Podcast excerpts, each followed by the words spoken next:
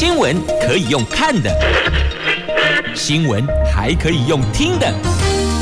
亲切的早安问候，专业的新闻分享，欢迎加入美英主持的 News Online，说新闻给你听。亲爱的朋友，台港后打开后，大家好，欢迎您再度锁定收听 News Online，我是美英，我是谢美英。在进入今天四大报的三则头版头条新闻之前呢，我们先来关注的是今天的天气概况。Asia 天气预报。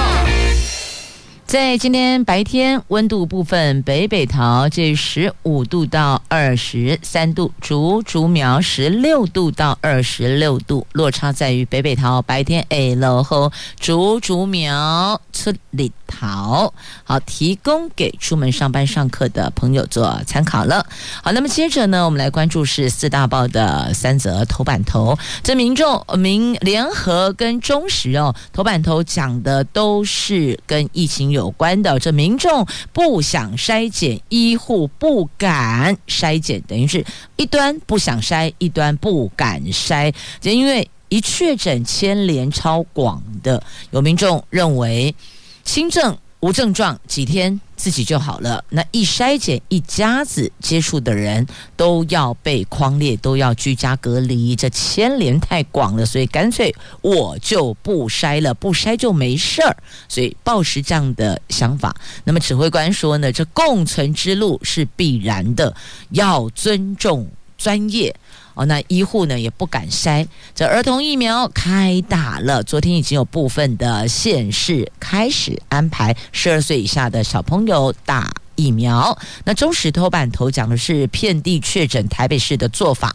是提高住院门槛，他们说再两三天台北市的病床恐怕就不够了，因为七大筛检站的阳性率高达百分之六十四点八呢。所以在这里也拜托所有的朋友们，如果筛检站有排队队伍，千万不要靠近，你就绕着边边走，别穿。直接穿越队伍，那都是近距离的接触了，所以提醒大家留意一下，也不要好奇。哎呀，我们家在摆队摆啥？好，那来去看买，不用看。这年头没有排队可以领什么东西，没有，顶多就是快筛。快筛呢也是在药局门口，而且呢还得按身份证字号尾数分流。每一间药局每天有基本的扣打哦，卖完就没有了。所以呢，反正药局门口排队的肯定。大概现在是排的是快筛哦，实名制快筛。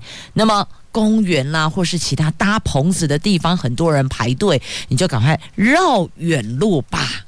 好，《自由时报》头版头条讲的是政府的潜藏债务大减三千三百六十亿，这是年金改革加上劳保投资的绩效，还有政府拨补，所以潜藏债务有减少。《经济日报》头版头条，这美国股市震荡，法人廉价紧急盐商该怎么应对？所以推演。三套剧本，好，这是在《经济日报》头版头条的新闻。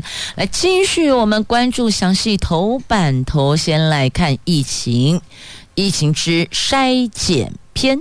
那，现在民众不想筛，医护不敢筛呀，因为一旦筛出来阳性，这个确诊牵连超广的，那么。筛检站的阳性率飙破三成了，那台北市是百分之六十四点八，所以你看台北市的这个筛检站的阳性率更高啊。这疫情发烧，昨天新增本土确诊一万七千八百零一例，还有三例的死亡。那指挥中心。上修最新单日确诊人数的低、中、高推估值，分别低、中、高，低是十万例，中十五万例，高二十万例。其中高推估数字比之前高出一倍。陈时中说，目前政策不是朝向清零，不倾向严格管制啊，但也有民众反映哦，这个。在筛检站要做管制才可以。那么也有声音提出，是不是在医院的急诊区有太多民众排队 PCR，造成拥塞，所以快筛阳性的才可以到医院去采检。其他因为跟确诊者有比较多接触的被框列的类似这样的一个对象，那么你就到我们设的。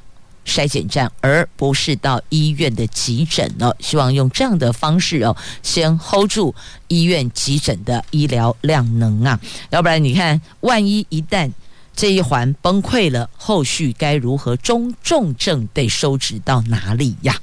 台北、新北、桃园。确诊数高达七成以上，许多民众到医院急诊或是社区筛检站排队等候接受 PCR 采检，让五一劳动节全国的 PCR 阳性率高达三成三九，再创新高。台湾感染症医学会的名誉理事长黄立明认为，台湾疫情进入指数型成长，处于疫情的上升段，而且一定有很多快筛阳性者选择自我隔离。不想通报，也不想再验 PCR 了，因为自己一块筛发现两条线阳性，那干脆我就自己隔离在家里，我也不通报，我也不出去验 PCR 了，我就当自己就是确诊，我进行自我隔离，不影响家人，不去影响到其他的人。有人确实这样，所以这个也就是哦。专家说的黑数确诊黑数，他也知道自己确诊了，但没通报，但有进行自我隔离哦。那五天十天之后再快筛阴性了，就自我解除隔离，就戴口罩出来了。也确实有这样的国人哦。那除了一般民众担心隔离并影响到家人，影响到同事而不想筛。筛检的筛，那医疗院所也弥漫着不敢筛的氛围。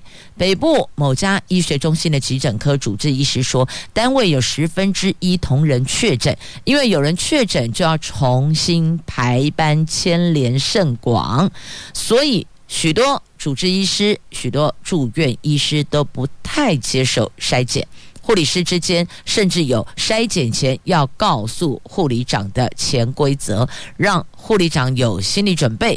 警察局也传出了不让筛的争议呀，所以你看，这边有不想筛，那边有不敢筛。确实哦，因为一筛检阳性就得进行隔离，那整个医疗量能就是好，这家医疗院所医护人力的排班。就得要重新做调整了。那一旦人力吃紧，那请问中重症谁来照顾？所以这也是另外一环的问题呀。我们也不知道该怎么办才好。确实，现在状况是这样。那针对不筛的奇特现象，指挥官说尊重相关专业医师临床专业判断，但如果有可能确诊，应该及早休息，避免传给太多人。他说。防疫政策不再朝向清零，而是渐渐的走向欧美方向。确诊后只要休息几天就返回工作岗位，这个是有可能性的哦。但记得口罩还是得戴着，酒精还是得喷着哦。这个是。后续要配套，一定要到位的。那以美国为例，民众快筛如果是阳性，可以做 PCR 裁剪；如果不想检验，就在家里休息五天，后续戴口罩。可以出门，染疫到一段时间就会走上共存之路。台湾也正在往这一条路上走。至于部分医师建议，疫情的热区应该优先管制哦。疫情热区，譬如像双北地区了，让学生在家里视讯上课。他认为这个是趋向上海的做法。目前台湾模式不采用严格做法，不会这样做，但确实有提出来。只要提出来，我们都可以来。解释讨论可不可以这么做，行不行？可行性多高？如果这个难度太高，或是不适用我国国情，那么我们就把它剔除掉，寻找我们可以共存的做法哦。那最近裁检民众是塞爆了医院急诊，医疗系统是越来越紧张了。指挥中心公布了五大疏解急诊筛检人潮应变的方式，包括快筛阳性才可以做 PCR 采检，地方政府加开社区筛检站。第三个，急救责任医院开放防疫门诊来分流病人。第四个，鼓励诊所投入 PCR 采检，同时请医护启动降载等应变机制，调度人力支援采检。那还有通报控场等工作等等哦，就等于说呢，这五大做法应应的作为已经拉出来了，那就视状况。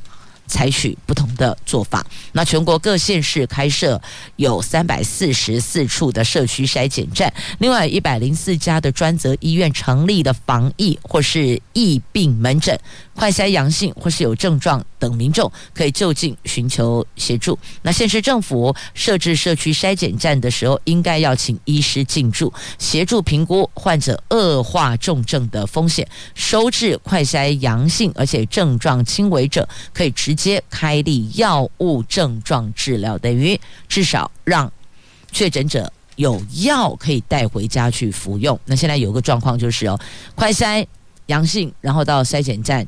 PCR，PCR 回家之后呢，那么收到通知确诊了，然后就乖乖在家里，其实也是没有药物的。那防疫包呢也很怪哦，有民众收到的防疫包里边有快筛剂，有民众收到了防疫包就是没有快筛剂，而且三岁孩子你给的是成人口罩，这真的是。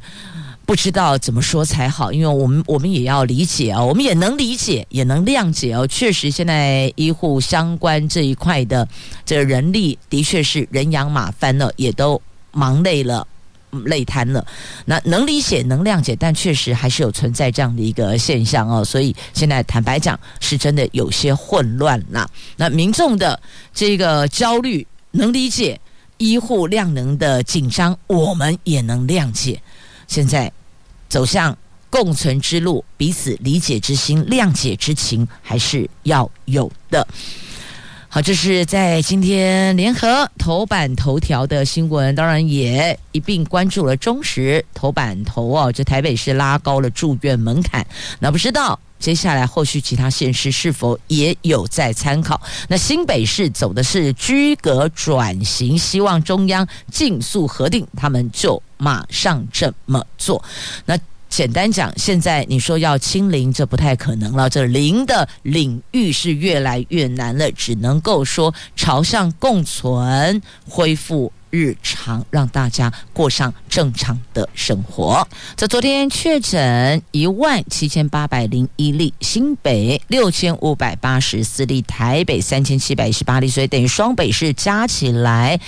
就破万了，也是首次合计破万。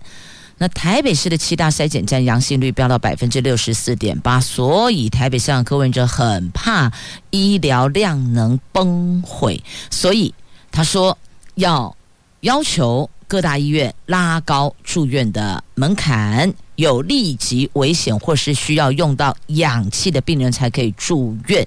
但是呢，这台北市胸腔科重症医师苏玉峰说，以是否需要氧气作为住院指标，这风险还是太高了，因为缺氧只是个大门槛，只能。暂时解决医疗量能的问题，所以他是建议，除了调高住院门槛之外，可以缩短解除隔离的时间，否则短时间大量确诊病人增加，医院还是无法负荷的。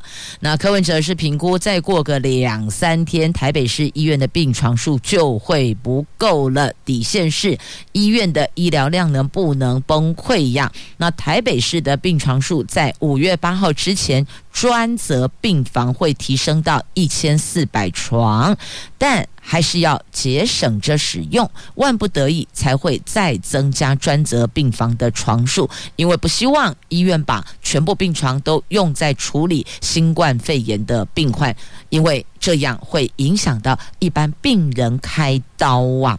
那新北的部分呢？新北市是不是要跟进台北市？提高住院门槛，新北市府说，医院收治仍然是依据中央确诊收治分流原则，高危险病患安排住院，其余分流到集中检疫所或是居家照护。那侯友谊呼吁，新北提出的居隔转型规划还是遭到卡关了。那希望中央能够赶快核定哦，那让新北市先试行，否则恐怕会伤害医疗量能，公卫体系运作也将面临更大的挑战呢。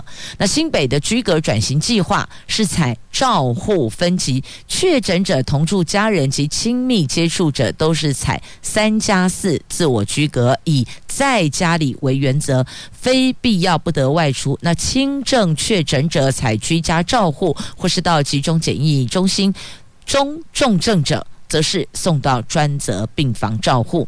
目的就是减少居家隔离人数，维持社会的正常动能，还有保留医疗量能。那新北确诊人数目前每天都维持在五千到六千例，居家照护实施短短半个月，从一百五十个人上升到一万九千八百一十五人。你看，短短半个月十五天而已哦，从一百五十人到一万九千八百一十五人，都差不多快两万人了。那目前。居隔列管的有四万两千零三十九人呐、所以侯友谊希望中央赶快核定他们的居隔转型计划。那指挥官陈时中前天推估，疫情可能会在五月下旬才会达到高峰。面对确诊人数不断的冲高，蔡总统昨天也强调，政府。透过轻症、重症分流，确保医疗量能的充足。对于轻症和无症状的患者，指挥中心已经说明视讯诊疗、挂号会诊流程。居家照护的民众可以透过线上视讯的方式会诊，经过医师判断，如果需要到院诊查，医院可以再做安排。有了医师的处方间，也可以透过医师送药到宅服务取得药物。这个就是透过医疗。科技落实防好，这是总统那一端的这个对外说明哦。那当然也是指挥中心提供给他的一些资讯跟方向，跟可以参酌采用的方式。那现在仍在引颈期盼的就是新北的居隔转型计划啊，希望中央赶快审核，赶快核定，他们才能够继续的向下走，不然也担心，因为目前确实哦。双北市的确确诊人数每天都在攀新高，而且人数是非常多，双北市就破万人了。因此，无论是台北也好，新北也罢，亦或者紧追在后的桃园，我们都希望 hold 住现在的疫情发展，能够让大家慢慢的步向与病毒共存。那么，也提醒所有朋友们做好自我防护，让我们做得。更好，在今天《自由时报》头版版面有这一则图文哦，这有七位在台湾生活的乌克兰女孩，担忧家乡的妇女儿童受到战火影响，所以组成了乌克兰女力，而且在募资平台发起活动，不到一个月的时间就募集了一百万台币善款，这笔钱将捐助乌克兰相关的组织。那昨天的这七位乌克兰女孩开。募资倒数的记者会，感谢台湾支持，也提供和在台湾女性创业家合作的希望城市希望蜡烛、乌克兰传统刺绣等募资回馈品，希望将家乡的特色跟气味和台湾来分享哦。所以就是用自己的力量为家乡做一点事哦，让我们做得更好。那另外一环，让我们做得更好，来看一下。保全可能要纳全民防卫这个部分，业者乐观其成。这因为乌克兰俄罗斯战争爆发之后，引发了国人对全民国防的重视。民进党立委张廖万坚等人最近提出了保全业法部分条文修正草案和全民防卫动员准备法第十五条的修正草案，将保全业。纳入民防动员体系。这两项提案都已经复位。他们说希望修法。让保全业在平时接受民防训练，由国防部授课，以及在战争的时候纳入民防体系，都有相关法源依据。希望在战争的时候成为稳定社会的重要力量。那对于立委的提案，保全商业同业公会全国联合理事会的理事长张万昌他说乐观其成，而且指出全台湾大概有百分之七十五的人口居住或是工作在由保全的社区，亦或者厂办。那么以现在这两国战争为例，当炮火波及到社区大楼的时候，保全绝对比民防、比警消更清楚如何疏散与救援。而在群众需要避难的时候，社区保全是最知道什么地方有避难空间，而且了解如何迅速到达这个避难空间，这个动线他都很清楚。还有民生物资以及可以容纳多少社区外的避难者，这可能都是这个社区的保全最清楚的。所以，如果把他们纳入全民防卫，真的对于一旦需要的时候，的确可以缩短很多的时间。他们也不用看图，因为像警消到厂办。打火的时候，一定要赶快把他们的这个管线图拉出来，配置图、平面配置图先拉出来，知道哪些地方存放什么东西，对吧？那像这种社区保全，他们最清楚了，哪些地方可以这个透过什么通道到什么地方可以避难，这是他们最了若指掌的，所以把他们纳入这个，确实也可以对于一旦发生战争，需要导引民众进入防空避难室的作为，可以做的更好，好，让我们做得更好。确实哦，这有时候呢，这个幕僚很重要。如果可以 hold 住老板的想法，让他再思考一下，或许可以避免无谓的冲突跟不可难以收拾的后果。像这个美国的前。国防部的长官就爆料说，川普执政的时候曾经提议过，曾经提议了，没有被采纳了哦，没有被同意。曾经提议过说要开枪打示威者的小腿，你看看这总统说的，但是呢，幕僚都一致觉得呃万万不可行。所以这一个团队表现要能做得更好，需要是更多方的意见交流，不是只能听一个人的意思哦。如果像美国。这个政府来讲，当时如果都听川普的，那你知道后续后果会衍生多少的冲突事件吗？所以，让我们做得更好，不是个人，是团队的表现哦。来延续在进广告前最后一则新闻了，有关这俄罗斯乌克兰的这个战事哦。这五月九号是俄罗斯纪念二次大战击败纳粹德国的胜利日，那莫斯科红场将如往年般举行盛大的阅兵仪式，那外界就预测了。那俄罗斯的总统普丁有可能在当天宣布对乌克兰取得某种形式的胜利。那俄罗斯的外长则说不会赶在胜利日前结束在乌克兰的军事行动，不会寻求乌克兰政权更迭。那他的话似乎透露，俄罗斯作战不顺已经降低在乌克兰的任务目标了哦。所以确定的就是呢。他们不会在五月九号之前结束对乌克兰的军事行动。那也传说，听说有人说俄罗斯的参谋总长亲自到前线被炸伤，但这个传闻还没有得到证实哦。这传说也只是传说而已。那这是由英国。所引述消息来源所做的报道哦，就俄罗斯的最高将、最高阶的将领、武装部队的参谋总长吉拉西莫夫，在四月三十号到乌东前线视察的时候，差一点点阵亡。那据报道呢，他的右腿有炸弹碎片造成的伤口，碎片已经移除了，并没有骨折，会在。返回俄罗斯之后，进一步做治疗。那另外也有报道指哦，他在三十号的白天抵达俄罗斯控制的乌东北城镇伊久姆第十二学校。乌克兰军队有掌握到相关的讯息，所以当天晚上就对他发动攻击，但是他却已经动身回俄罗斯了，所以时间上可能有一点点掌握的没有很精准，但确实有。传说他会过去，所以就锁定他了。这就是抱着一个什么群龙无首，这个军队就会比较混乱，所以想说这个擒贼先擒王的概念啦。那有传说了，他受伤了哦。好，这是在中时头版下方的报道哦。那么再来也关注相关的啦，不过焦点拉回跟我们有关系的，这陆军 M 幺洞九 A 六自走炮军售案产生变数了。国防部昨天说呢，这个军购案因为生产线排挤的原因，美国方面告知最快在二零二六年后才可以交运，而且提供了包含海马斯多管火箭系统在内的其他更精准、射程更远的替代方案。目前。我们正在审慎评估中，国防部评估之后会做出报告，到底 yes or no。那国防部说呢，考量台澎防卫作战精准打击火力的需求等，完成替代方案研议之后，在立法院下一个会期将并预算案送请审议后执行。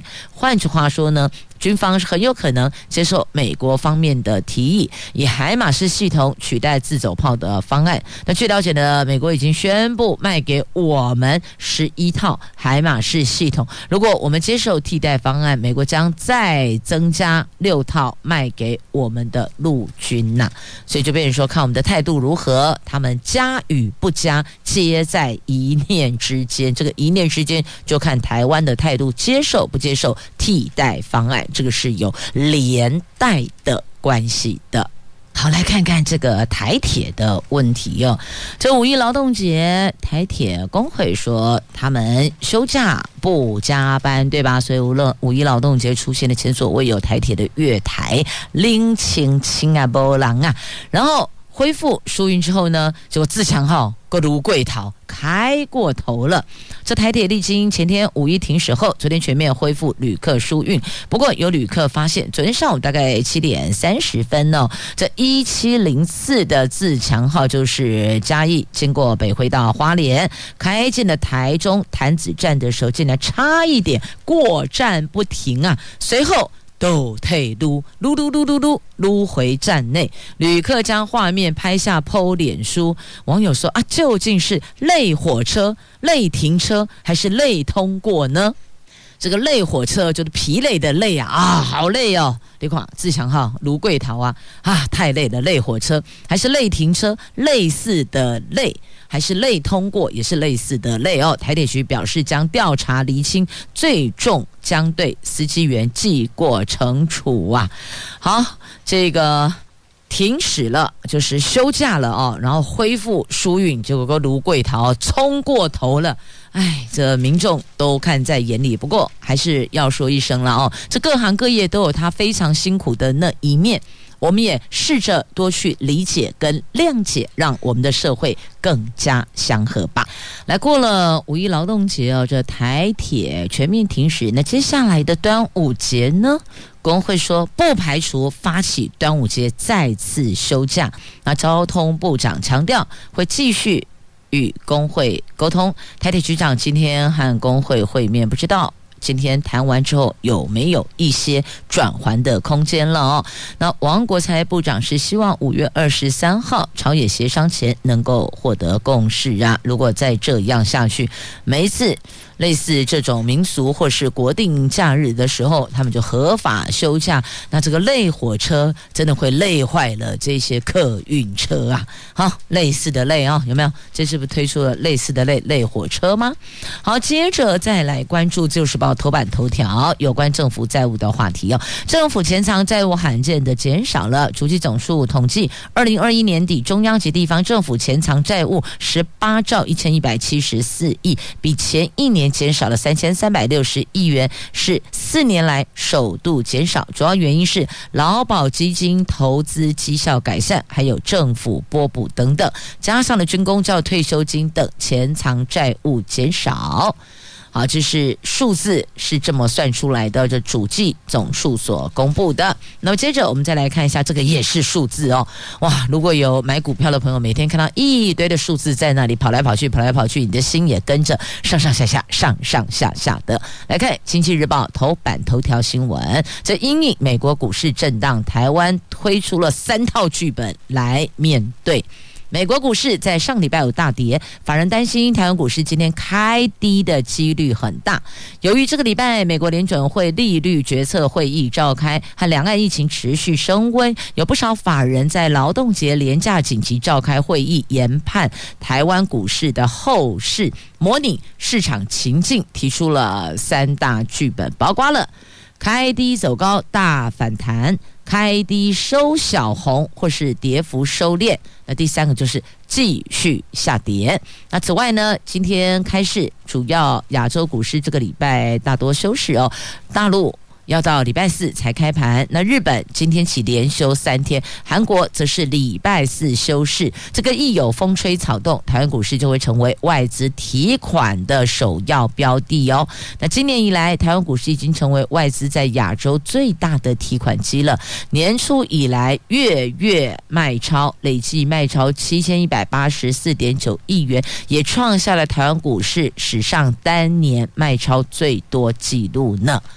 所以这是台湾股市哦，这个有美国股市震荡的因素，有疫情哦，那有其他的这个因素影响，股票上上下下的，所以这个投资人是进进出出的，好，很难抓到。卖在高点，买在低点，所以斟酌斟酌吧。好，那么再来关注啊，房地产交易六都四月份有降温哦，这有可能是因为打炒房跟升息的效应，这个南二都跌幅最大了哦。观望气氛转趋浓厚，量能出现了放缓的趋势，所以高雄、台南这下子这个大伙儿关注的比较多。但如果跌幅最大，或许有朋友就愿意，这自住型的朋友就愿意进场买屋，要不然租房子也不是个办法嘛。哦，那如果跌幅有往下探，不如就算一算，可以的话就。进场了，这是南二都目前的状况。在六都四月份的房地产交易量缩，买卖移转栋数呈现年减。月减等于年月双减，合计两万两千四百三十九栋，月减百分之十二十一点二，年减百分之零点四。哦，专家说呢，六都四月的移转栋数显示，今年交易量已经有收缓的趋势了。那市场开始出现观望氛围，那这一季房地产的挑战会比较大一些些呀。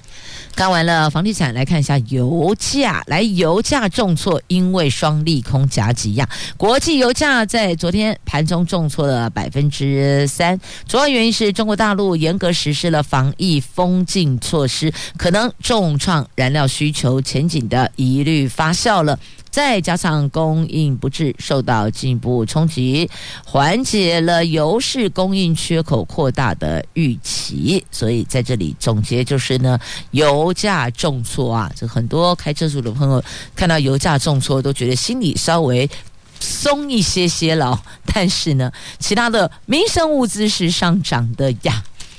好，继续，我们再来关注在今天《自由时报》头版下方的新闻呐、啊，到国安密账将近两亿的刘冠军太太的豪宅被没收了。这国安局前上校出纳组长刘冠军，二十多年前负责管理秘密经费处奉天专案基金，却侵占了公款将近两亿元。是林地检署后来发现了他的太太想取回当年被查扣已经翻涨了二十倍、价值破亿元的。台积电股票，因此紧急的申请没收他的犯罪所得哦。那地方法院认为无法证明股票是以赃款买进来的，只能够裁决没收他的太太以赃款买进来市价三千八百多万元的豪宅和没扣案犯罪所得一亿五千四百多万，这可以提抗告的。但至少有追追追查查查，揪出了这些部分哦。那么台积电的股票他没法没收，因为没办法证明说他是不法所得，就是这些赃款去买的股票，所以要怎么去判定之后，才能够进行是否能够没收的判决嘛？所以这一块听起来好像是比较有难度的。好，这个是在今天。媒体所报道的话题，来接着我们关注在今天联合报头版下方的新闻，在各报内页也有报道，就有关于这个大学招联会指出，一百一十四学年分科测验要恢复考数乙，结果呢，师长炮轰家长气炸。他们说不该拖三年才恢复数以吧？那老师说高一还没分组，分科测验一百一十三年加考来得及。家长说别让学生再当白老鼠了，真的，你去问问看，现在。国三跟高三的孩子多闷呐、啊，尤其是这个高三的学生哦。你看学习历程档案够不 OK 呀？然后又是新课纲第一届的考生，真的有够辛苦的。有碰上疫情，没了毕业旅行，没了毕业典礼，所以多给。这些孩子们一些关心吧。那现在说来得及啦，三年后要再考分科测验的数乙哦。那么有老师说还来得及，那有老师认为这不该拖三年才恢复。那有家长要求不要再让孩子当白老鼠喽。那大学招联会已经表态说，今年九月入学的高中生将适用。所以你看看。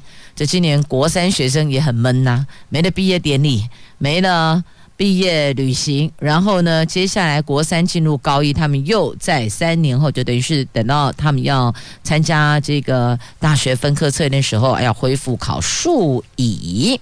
这配合新课纲联动变革的大学考招新制，第一届分科测验。七月才要登场，以前叫做只考了哦，那现在叫做分科测验。但因为不考国文、不考英文、不考数乙，引发考科争议，以至于还没开考，竟然就面临改革要求。大学招联会昨天对外表示，将在常委会讨论一百一十四学年度恢复考数乙，确认后将尽快公告。这也是招联会首次明确表态，分科测验数乙加考时程，今年九月入学后的高中生适用，所以如果你有不同的想法，那或许也可以反映给立委了解，因为这个现在还在讨论中，不听起来感觉好像就差敲三下就确定了，所以如果有不同的想法，可能更要积极的表达。看法，那希望能够再有一些讨论的空间。好，那么接着呢，我们再来关注到这个是有关疫苗的快筛剂的部分哦。这个在今天《中国时报》A two 焦点新闻版面所报道的哦，这个福佑达公司四月十号申请进口韩国家用唾液快筛，只有两个星期就火速获得食药署的核准，让业界觉得不可思议。国民党立委林佳华昨天在爆料，去年有业者申请同一个厂牌的韩国家用唾液快筛，却不断被刁难，要求补件，最后被刁到。不了了之了。如今福佑达轻易通过审核，所以呢，林奕华质疑卫福部审查是双重标准，这边有双标啊，明显读后包庇福佑达。那加上福佑达的创办人又是高端的副董事长，所以这个讨论的。空间就很大了。好，那么讲到快筛剂哦，我们先把这个话题放旁边。很多民众都埋怨买不到快筛剂，那现在有这个实名制去购买快筛，但是每一个药房配给的额度也都很少，所以即便你带着健保卡，你符合今天身份证尾数字号分流可以排队，但不代表你一定买得到哦。那所以呢，针对这个部分呢，昨天在桃园市议会的时候，秘书处的工作报告就多位议员提出。希望在这个部分是否能够尽快补足，让市民不再引颈期盼呢？那美英也提出要求各机关盘点目前已经购入的快筛剂的这个存货，把它先试出给市民朋友优先使用，后续再拨补回来就可以。因为现在是量不够，买不到，不是没有钱呐、啊，五级嘛微博啊。那昨天特别有要求列席的副市长要回去把这个部分做盘点，有很多议员都非常的关心啊。好，那么昨天呢也是儿童打疫苗的第一天呐、那么有从高雄还有部分的县市政府已经开始安排了。那昨天桃园也有三所学校有一百八十一名学生接种疫苗。那么也预请家长哦，在儿童打疫苗这个部分，或许不要那么。的抗拒，但是一定要考虑到孩子的体质的问题，因为每个人的身体状况不一样，这一环一定要纳入考量。好，那么接着再来关注的这个话题，我们来看哦，这个在今天自由时报的 A9 生活版面来看一下。这个天气的部分呢，五月难得冷飕飕，今天明天雨势会趋于和缓，温度会回来稍微回暖一些些，但是母亲节会再转有雨的天气哦。如果这个母亲节您因为工作因为其他因素没法回家陪妈妈过节，但别忘了视讯也可以，电话也行，要让妈妈知道你有。爱他哟。好，那么讲到五月，来看一下《自由时报》头版版面，还有这一则：相隔十一年，玉山降下的五月雪，哇，这个天时地利人和都到位呀，也出现了可遇不可求的超级美景了。这相隔十一年了，再飘五月雪。好，那么还有这一则图文哦，动物园迎来了蛇颈龟宝宝潮，这是台北市立动物园。在台北市立动物园，去年成功繁殖了两只极度濒危的罗地岛蛇颈龟，今年是再接再厉。四月十一号到现在，已经孵出了七只的龟宝宝，另外有十一颗受精卵正在发育，所以可以预见的是，五月份。也会迎来另一波的蛇颈龟的婴儿潮呢。好，这是在《自由时报》头版版面的图文哦。这最近生活大伙儿都太过紧张了，所以呢，送上一些些让您觉得会比较疗愈一点点的新闻来平衡一下。那节目最后向你说声感谢收听，我们明天再会了，拜拜。